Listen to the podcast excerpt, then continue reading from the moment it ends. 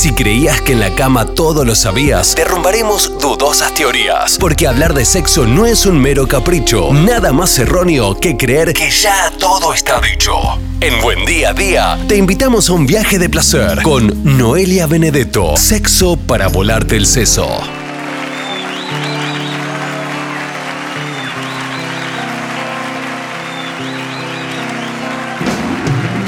Sexo para volarte el seso, así se llama este segmento de los martes. La licenciada Noelia Benedetto con nosotros. Hola Noé, un martes más. ¿Cómo estás? Hola, buen día, Jero. Buen día a todos y a todas. Bien, bueno, por acá estamos bien. No sé si ansiosos, pero sí vamos a tocar un tema hoy que tiene que ver con la ansiedad. Y es la ansiedad en lo sexual, Noé. Yo supongo que estando en pareja, no estando en pareja, ¿cómo lo encarás? A ver, en la realidad es que todos y todas tenemos ansiedad, ¿sí? No es que hay alguien que pueda salirse de este esquema, ¿no? Más allá de que la sociedad en la que vivimos es una sociedad bastante ansiógena, ¿no? Pero básicamente si no tuviésemos como respuesta la ansiedad, estaríamos muertos. La ansiedad es una respuesta emocional que tenemos todas las personas ante situaciones que se interpretan automáticamente como amenazantes.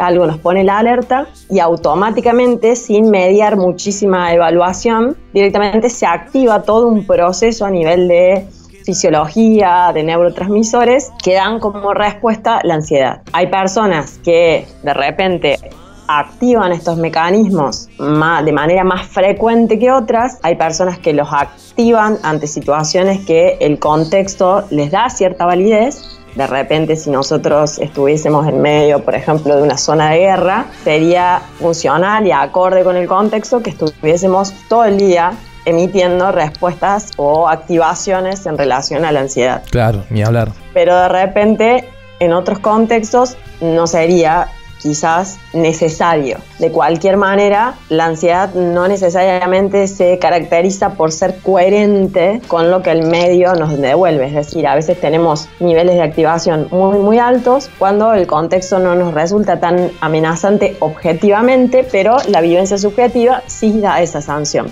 Entonces, justamente lo que hace es prepararnos para la huida o bien alguna situación en la que hay que defenderse de algo, ¿sí? de algo que se ha valorado a priori como amenazante, peligroso, ¿sí? o que nos pone en riesgo. Básicamente lo que apunta es a defendernos ante, eh, digamos, como un mecanismo de supervivencia. Eso en muchísimos planos puede estar, ¿no? Digamos, puede estar en los planos de los vínculos, puede estar en el plano laboral, puede estar en el plano, por ejemplo, de algún deporte, puede estar en el plano de la diaria, es decir, puedo la calle. al momento de la calle, de tomar un bondi, lo que sea, pero si bien es funcional, es decir, esto que les decía, si no estaríamos en niveles ceros ¿no? de, de actividad vital o de repente no gestionaríamos algunas cosas, algunas otras las haríamos de una manera totalmente impulsiva o en otras huiríamos ante la nada misma, es decir, si no tuviésemos este tipo de registros. Pero, por ejemplo, en las situaciones sexuales es algo que en muchas personas se da frecuentemente.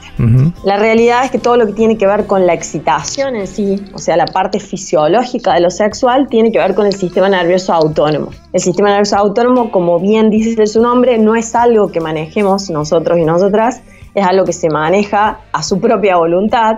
Y tenemos dos divisiones del sistema nervioso autónomo, el simpático y el parasimpático. El parasimpático es el encargado de todo lo que tenga que ver con la excitación. ¿Sí? De repente empiezo a observar a alguien o empiezo a pensar algo en mi cabeza, eso me dispara niveles a soñar de, de, excitación y eso va cursando una respuesta sexual. Pero si de repente el sistema nervioso autónomo hace una evaluación de que de repente algo me demanda cierta exigencia, algo no puede pasar, algo no puede fallar, algo empiezo a justamente a lo mejor a maquinar de que con esa persona puntual me genera mm, cierto tipo de, no sé, siento que no estoy a la altura, lo que sea. El sistema nervioso autónomo, por su parte, lo que hace es interpretar toda esa situación como poniéndonos de decir, che, bueno, a ver, esta persona está en una situación de alerta, hay que prepararla para la huida. Entonces, automáticamente lo que hace es activarse el sistema simpático. Siempre les recuerdo que no es para nada simpático. Claro, eso te iba a decir. Sexual. El simpático no está teniendo nada, el simpático. No, entonces automáticamente lo que hace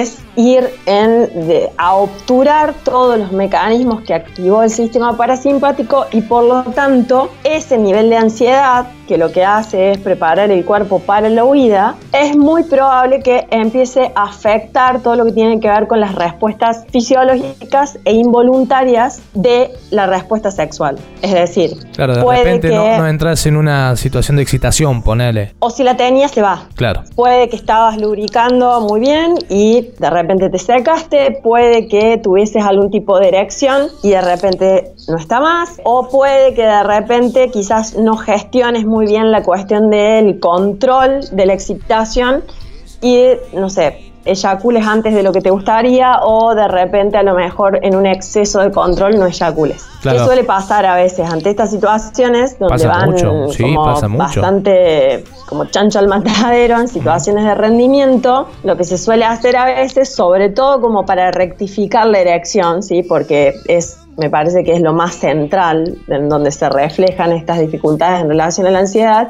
A veces las movidas son generar una intensidad de estimulación más fuerte, empezar a estimular a lo mejor de una manera un poco más brusca, ir a alguna tipo de estimulación oral, cachetear en algún momento el miembro como para, Claro, para que, vuelva que se a la escena. Que se levante el muñeco.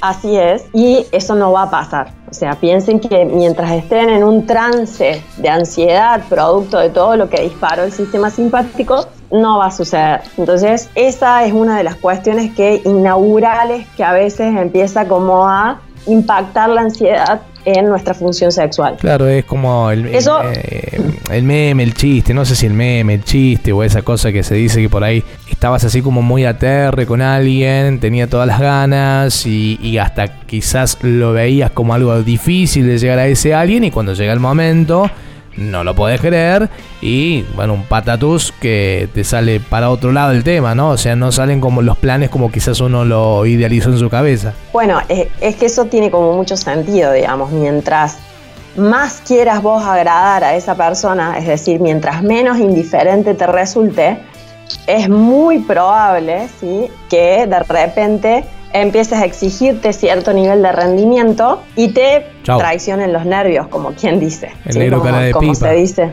Así es. De hecho, a veces la contraparte empieza a pensar, no le gusto, no le excito, eh, me habré mandado alguna, habré dicho algo que no da, no le gustará mi cuerpo. Sí, ya ahí la mente Eh, en ambas partes empieza a hacer un, un, un tole tole impresionante. Así es. Y la realidad es que es todo lo contrario, ¿sí? La mayor cantidad de dificultades sexuales justamente se dan en estas situaciones o con estas personas que nos vinculamos con las que más eh, nos interesa agradar, ¿sí? No estoy hablando ni siquiera de amor, sino de decir, bueno, yo con esta persona quiero quedar bien, quiero que me vuelva a llamar o quiero que me vuelva a responder. Entonces, esa es como la situación típica de manual inaugural en relación a lo que la ansiedad puede llegar a impactar en la respuesta sexual. Y después hay otra que se llama de rendimiento, ¿sí? Eh, que tiene que ver más con una expectativa de que a la próxima vez que voy a una situación sexual, ya voy ahí como maquinando previamente de me va a volver a pasar lo de la otra vez, no me puede volver a pasar lo de la otra Sí, vez. el antecedente. O me está por volver a pasar lo de la otra vez. Claro, queda como un historial. Ujú. Eso lo que se llama es como cierta expectativa angustiada, ¿sí? Porque no, no es feliz. O bien esta cuestión de ansiedad ante el rendimiento. También suele suceder que algunas personas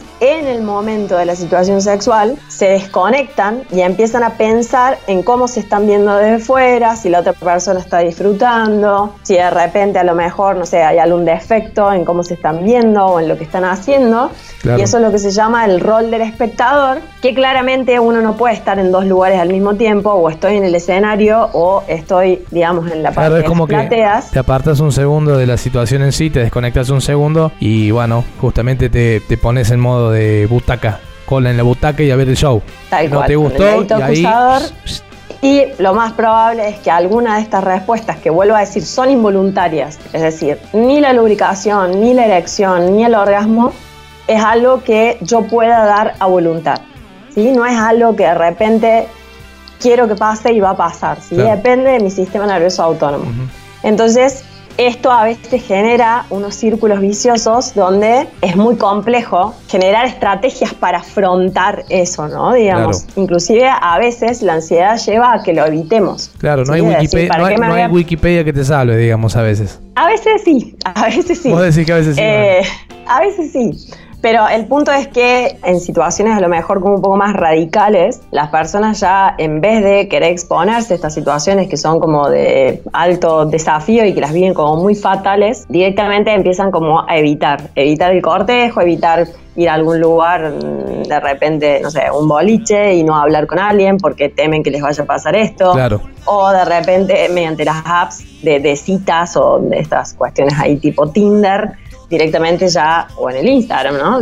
No hablar con nadie con intención a lo mejor de llegar a generar un encuentro para justamente evitar o no tomar contacto con lo que implica esta situación, que lejos de ser placentera, se vive con un nivel de evaluación y de muchísimo malestar. Sí, un hostigamiento, un auto, auto hostigamiento permanente con ese tema. Y es una especie también de, profecía autocumplida, ¿no? Digamos, me va a pasar, me va a pasar, me va a pasar. Obviamente voy al momento recontra mil ansiosa, recontra mil desconectada y es muy probable que me vaya a pasar. Claro. Y el tema es por qué lo vivo con ese nivel de fatalidad, ¿no? También, bueno, eso ya es como para trabajar en otro espacio. Pero la, la cuestión esta de, la ansiedad hace de una manera, digamos, muy, muy intensa, impacta. Te diría que la mayor parte de las dificultades sexuales tienen que ver con la ansiedad, la mayor parte. Y ahí es muy probable que tenga que intervenir obviamente una, terapia o, en algunos casos sí, en otros casos no. Sí, eh, sería, sería recomendable en principio la consulta. No es algo que llegue para quedarse, es decir, no es algo irreversible desde el momento en que no hay ningún tipo de órgano afectado, ¿no? Hay que descartar eso pero de cualquier manera es algo que con psicoterapia o con terapia sexual es totalmente revertible. ¿Sí? En algunos espacios se suele hablar de personas ansiosexuales, yo prefiero no hablar de ese término porque justamente si yo me pongo el mote de que soy ansiosexual, básicamente convierto esto que es una dificultad en una identidad y los diagnósticos no son identidades, ¿no? Digamos, son de repente nomencladores que utilizamos como un código común para poder realizar algún tipo de abordaje de pronóstico o de tratamiento. Bueno, no, no sé si hay mucho más, para, mucho más para agregar, que seguramente va a haber un montón para agregar, no sé si ahora, decime vos, y si no presentamos directamente las redes sociales, como quieras. Vamos, vamos para las redes. es un tema bastante largo. Sí, no, por eso te digo, esto, estar toda la, mañana hablando. podríamos hacer cuatro o cinco capítulos de esto, este, a modo de introducción, esos cuatro o cinco capítulos, porque son realmente, eh, yo sé que vos por ahí tratás de, y tratamos en el segmento de resumirlo un poco, pero eh, son temas que tienen muchísima, me imagino, muchísima tela para cortar, así que, bueno, por ahí hay vamos a darle la cabida a la gente para que a través de las redes sociales también te pueda preguntar, consultar o por qué no sacar un turno. Así es. El Instagram es arroba benedetto con B larga y doble T.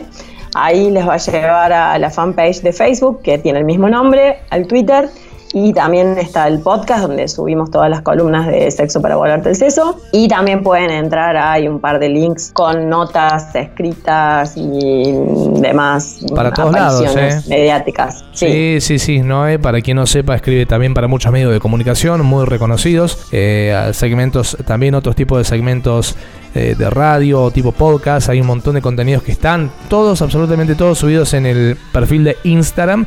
Es un libro abierto para que vayan a visitar, para que vayan a, darle seguir y demás. Leak.noelia Benedetto. ¿Será hasta la próxima, Noe? Hasta la próxima. Éxitos para todos y todas.